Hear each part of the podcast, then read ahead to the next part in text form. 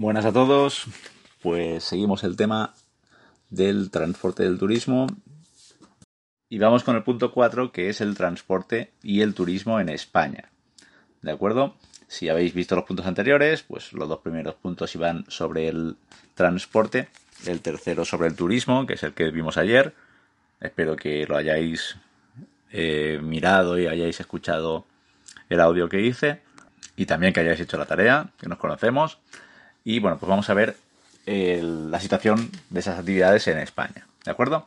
Lo primero que tenemos es un cuadrito sobre transporte y turismo en España y nos dice que los sistemas de transporte conectan lugares y personas para, y, y promueven todo tipo de intercambios. Nos dice intercambio financiero, artístico, de negocios, cultural, etc. También nos dice que la densidad y calidad de la red de transporte y la gestión eficiente de los sistemas de transporte de un país son indicadores de su nivel de desarrollo socioeconómico. Es decir, que un país más desarrollado tendrá un mejor sistema de transportes y una mejor una gestión más eficiente de esos sistemas de transporte. Un país menos desarrollado pues tendrá una red de transporte menos desarrollada, menos cuidada, etcétera. ¿Vale? Dice que este aspecto también influye en el sector turístico, que puede ser un motor económico para territorio como en España. Si España tuviera peores comunicaciones, tendría menos turismo del que tiene. Y dentro de España, aquellos territorios que tienen peores comunicaciones, pues, pues también se resienten en el turismo. ¿Vale? Almería es un lugar estupendo, pero mm, su red de transporte no es la mejor de España. Pues eso hace que vaya mucha más gente a Málaga que a Almería. ¿Es mejor Málaga que Almería? No. ¿Vale? Pero Málaga tiene, aparte de más servicios y una ciudad más grande, pues tiene una red de transporte que Almería no tiene. Málaga tiene un aeropuerto internacional que es de los más importantes de España. Si veis luego una tabla que os he puesto, pues eh, sería el cuarto aeropuerto de España en importancia, en número de pasajeros, mientras que el aeropuerto de Almería, pues es es una parada del mercado. ¿De acuerdo? Y bueno, pues Málaga tiene AVE, Almería no sabe lo que es, etcétera, etcétera. Entonces, bueno, pues esa red de transporte es muy importante en la actividad turística. Vale, primer apartado, transporte en España. Nos dice que pese al bajón, al slowdown, sería como la ralentización Pese a esa ralentización provocada por la crisis económica, en los últimos años España ha hecho inversiones importantes en construir nuevas redes de comunicación y mejorar la calidad y tecnología de los sistemas de transporte para asegurar el desarrollo económico de todas sus regiones. ¿Vale? Yo os he puesto ahí el mapita donde tenemos, por un lado, las autovías, por otro lado, las líneas de tren convencionales, que serían las que son eh, así como en gris, y las de alta velocidad, que ya serían blanco y negro, después los puertos y los aeropuertos. ¿De acuerdo? En las líneas de AVE, pues son solo abarcan parte de un territorio, ¿vale? Aquí en el mapa, aunque es un poco anticuado, pero bueno, tampoco ha cambiado tanto. Tenemos mm, varias líneas desde Madrid, una que va hasta Valladolid, otra que va hasta Cataluña pasando por Zaragoza, otra que va a Valencia y otra a Alicante, y por último la que va a Sevilla y Málaga. ¿De acuerdo?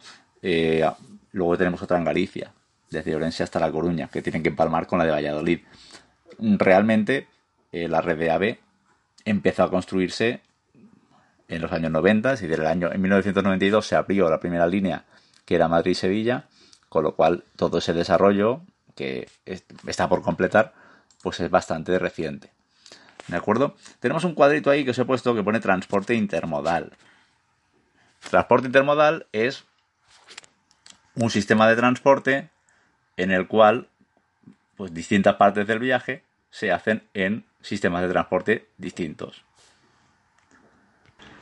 Esto ya lo vimos en los primeros puntos cuando hablábamos que el mismo contenedor pues puede ir en barco, puede ir en tren de mercancías o puede ir en un camión. ¿De acuerdo? Entonces, nos dice que para que funcione este, para que funcione este tipo de sistema, pues se tienen que mejorar las infraestructuras y tiene que haber una información en tiempo real sobre las posibilidades de cada medio de transporte. ¿Vale? Pero simplemente que sepamos lo que es el transporte intermodal, eh, ya me, me, conformo. ¿Vale?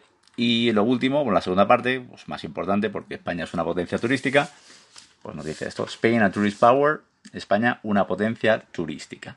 ¿Vale? Nos dice que España es actualmente una de las principales, uno de los principales destinos turísticos con millones de visitantes cada año. ¿Vale? España es bueno, pues siempre está entre los países más visitados del mundo, junto a Italia, junto a Francia. ¿De acuerdo? Aquí en el libro No se moja, dice que está entre los cinco destinos turísticos eh, más importantes del mundo, tanto en número de visitantes como en volumen de negocio que generan, es decir, el dinero que genera ese turismo. ¿Vale? Esto significa que el turismo es muy importante a nivel económico. ¿Por qué es importante? ¿De dónde viene ese dinero? Pues nos dice, siguiente párrafo, nos dice, los turistas se gastan dinero en viajes, en alojamiento, en restaurantes, en ocio, en compras, etc. El turismo también genera numerosos empleos, construcción, comercio, hoteles, restaurantes, bares, debido a la amplia gama de servicios que se ofrecen en las zonas turísticas. La mayoría de turistas llegan en avión en los meses de julio, agosto y septiembre viajes organizados por agencias o turoperadores. Y luego nos dice, sin embargo, gracias a Internet, más y más gente empieza a organizar sus propios viajes. Vale, ahora es realmente bastante fácil organizarte tu viaje, pero bueno, pues hay mucha gente que prefiere hacer una agencia y que, bueno, no tener que preocuparse. Pagan una cantidad y ya te buscan el hotel, te buscan el, el transporte, te buscan incluso las excursiones. Y bueno, hay gente que prefiere viajar así, pero cada vez más gente lo hace de forma individual. ¿Vale? Em, siguiente párrafo nos dice los destinos están sobre todo en las comunidades autónomas de la costa mediterránea, cuya principal atracciones son las playas soleadas, y, aparte de estas regiones, la Comunidad de Madrid, que atrae turismo urbano y cultural. El resto de comunidades reciben un porcentaje de turistas más bajo, pero cada vez mayor, y bueno, pues atraen a los turistas interesados en cultura, en festivales, gastronomía o deporte. Realmente prácticamente toda España tiene atractivos turísticos, más o menos importantes, pero todas las regiones de España tienen, tienen turistas. Tenemos otro apartado aquí, un cuadradito, que es Cruise, cruise Tourism, ¿vale? El turismo de cruceros. Nos dice un sector estratégico para los puertos españoles. ¿Por qué? Bueno, nos pone el mercado de cruceros acabó 2014 con más de 7,6 millones de pasajeros de crucero que llegan a España. Según los puertos del Estado, más se esperan, bueno, se esperaban, porque esto es un poco antiguo, se esperaban más de 8 millones de pasajeros de cruceros en España en 2015. Los puertos mediterráneos, incluyendo los, las dos principales, los dos principales destinos en Europa, en, en Europa dentro de los cruceros, que serían Barcelona y las Baleares, pues los puertos mediterráneos, todos, ahí incluimos Valencia, incluso Almería, serían el 64% de los cruceros en España, con más de 5 billones de pasajeros. Nos dice también que el mercado de cruceros tiene un gran impacto económico en las ciudades con puertos y sus zonas eh, circundantes, zonas cercanas, y tiene que ver con el gasto que hacen esos turistas de cruceros cuando desembarcan. ¿Vale? No solo en las ciudades con puertos, sino también en las ciudades de alrededor. Por ejemplo, pues la mayoría de gente que atraca en Almería, en un crucero, pues no se queda en Almería, se va a Granada. Entonces, ese crucero, ese crucero beneficia a Granada. Pero, pues otras ciudades un poquito más grandes, pues Palma de Mallorca, o Barcelona, o Valencia, pues sí que mucha gente atraca allí y lo que hacen es visitar esa ciudad y hacen compras y se gastan bastante dinero. Último apartado nos dice el impacto social y económico del turismo. Esto es algo parecido a lo que vimos en el punto anterior, pero solamente, eh, solamente en lo que respecta a España.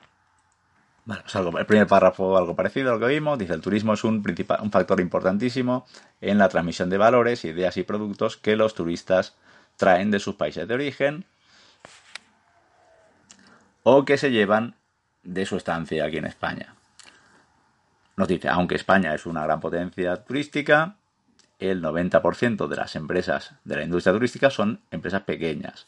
La mayoría se dedican a la industria de la restauración y tienen pocos empleados. Y por último, esto también lo sabíamos, el trabajo en el sector turístico normalmente es estacional y muchos de los empleos se consideran mundanos, como de poca, de, poca calidad. Así que los salarios también son normalmente muy bajos. Muchos de estos empleos eh, pues son realizados por mujeres y por inmigrantes. aquí hablaríamos, pues eso, tanto hostelería como pues, las que hacen habitaciones de hotel, que normalmente son mujeres, etcétera. Es decir, que el turismo genera mucho, muchos empleos, genera mucho negocio, pero la mayoría del empleo que crea es empleo precario. ¿De acuerdo? Vale, pues ahora os pondré tarea, espero que la hagáis, y el siguiente día vais a corregir vosotros en un Zoom tanto la tarea del punto 3 como la del punto 4. Venga, pues nos vemos.